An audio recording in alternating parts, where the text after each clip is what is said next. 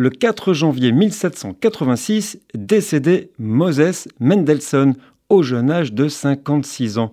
Philosophe juif allemand du mouvement des Lumières appelé Haskalah, Mendelssohn reçoit une éducation juive traditionnelle du rabbin de Dessau. Lorsque ce dernier devient rabbin de Berlin, il le suit afin de poursuivre ses études religieuses et d'acquérir une étude générale.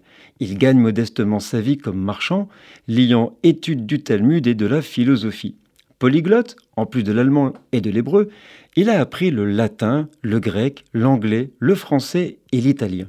En 1763, le roi Frédéric II lui accorde le droit de résidence à Berlin lorsqu'il l'obtient grâce à son ami le marquis d'Argence, ami du roi et philosophe lui aussi, mais refusera de ratifier son admission à l'Académie en 1771.